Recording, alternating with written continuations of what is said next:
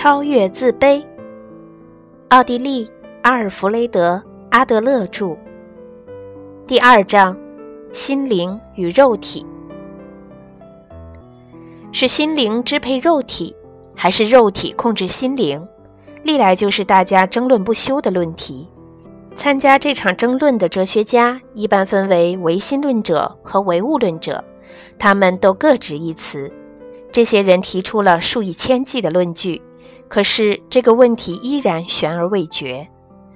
个体心理学可能会在这个问题上做得比较清楚，因为在这门学科中，我们研究的就是肉体和心灵的动态关系。亟待治疗的病人们都具有肉体和心灵的问题。如果我们的理论基础错误，我们就不可能帮助他。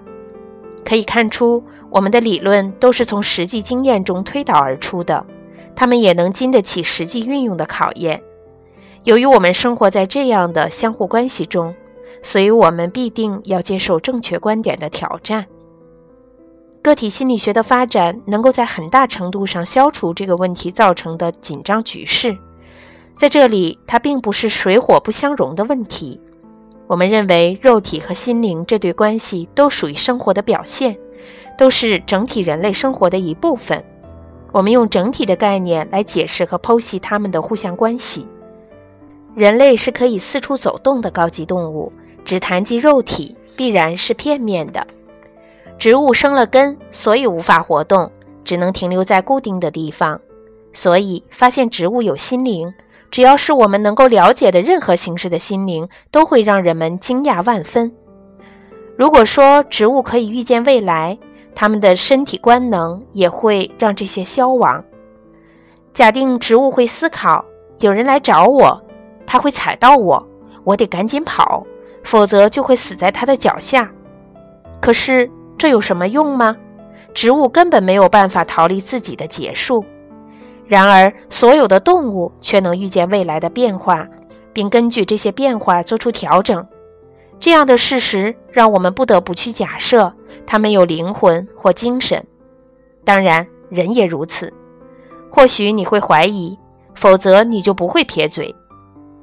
能够预见运动方向是心灵或精神最重要的功能。认清这一点，我们就会清楚心灵到底是如何支配肉体的。它如何为肉体制定下一步动作的目标？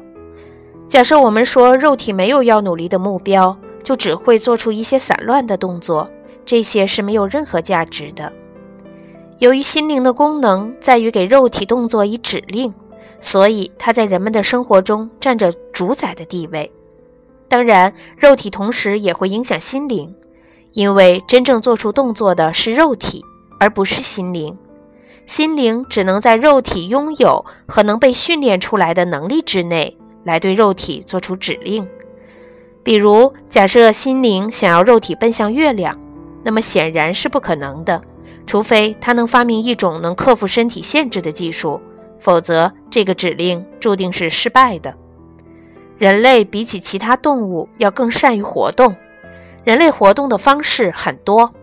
关于这一点。我们可以从人的手的复杂动作中看出，并且他们也善于利用自己的活动来改变周遭的环境，所以我们能够预料，在人类的心灵中预见未来的能力会有更高层次的发展。同时，人类也必然会明显的表现出他们的奋斗是有目的的，这种目的就是要增进他们在整个情境中的地位。在每个人的身上，我们都会发现，在做出朝向目标的每个部分动作之后，还会有一个可以包含一切动作的单一动作。人类所有的努力都是为了要达到某种能使我们更安全的地位。这种感受就是在生活中所能遇到的苦难都已经被我们克服，并且环绕在我们的所有情境中，我们也取得了最后的安全和胜利。面对这个目标，人的所有动作和表现必须要协调一致，并构成一个统一的整体。心灵的功能似乎就是为了获得最后那个目标而被强迫发展的。肉体同样如此，它也努力让自己成为整体，它还朝着一种方向，就是朝胚胎中的那个理想目标方向发展。比如说，我们的皮肤受伤，心灵就会给予一定的帮助。运动、训练、一般卫生学的价值都被证实，这都是肉体努力争取最后的目标时，心灵给他提供的帮助。生命的第一天开始和最后一天结束，他的成长发展全部都存在于这种协力合作中。肉体和心灵就是一个不可分割的整体的两部分，彼此之间互助合作。打个比方，心灵是一辆汽车，它利用它在肉体中能发现的一切潜能，帮着肉体将它带入到这样一种境地。就是对各种困难都是安全而有优越感的地位。肉体的每个活动、每种表情、病症，我们都能找到心灵的踪迹。人们各自活动着，又在自己的活动中有意义的存在。人们活动自己的眼睛、舌头、脸部的肌肉，让自己的脸呈现出一种表情。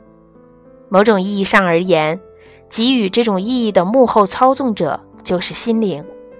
现在我们可以了解心理学研究的是一种什么样的东西了。心理学的领域就是探讨个体的不同表情中的意义，找出能够了解它的方法，并用这个方法与别人的目标进行比较。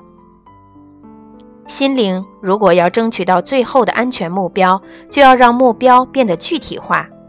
它要计算出安全位于哪个特定的点上。我要朝着这个特定的方向，才能一步一步地接近它。当然，也可能会有发生错误的可能性。但是如果没有一个具体的、十分固定的方向或者目标，肉体就不会有动作。譬如，当我要抬头的时候，我的心灵必然已经有了要达到这个动作目标的目的。心灵选择的方向也许会发生错误。甚至是有害，但它之所以被选中并被发出，主要是因为心灵以为它会是最有利的方向。在心理学上，所有错误都是选择动作方向的错误。安全的目标，全体人类都共有，但是有些人认错了方向，他用固执的心灵指引了不安全的方向，这就是他为什么进入堕落之途的原因。如果你看到一种病症或者现象而无法判定它的意义，那么了解它的最好办法就是将它分离，把它的外形分解成几个简单的动作。以偷窥为例，偷窥即是想要把别人的东西据为己有。首先，让我们来看这种动作的目标，它的目标是要使自己变得富有，拥有更多的东西，以便自己觉得较为安全。由此，我们可以判定这种动作的出发点就是贫穷或者是匮乏的感觉。接下来，我们需要了解的是这个人处在什么样的环境中，以及他会在何种情况下觉得匮乏。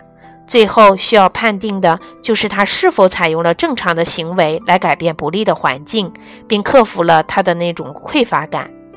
他的动作是不是一直都遵循着正确的方向，或者他是否曾经用错误的方法获取过他人的财产？我们不能去批评他的最后目标，但是却可以看得出他在为想要实现的目标选择了错误的方向。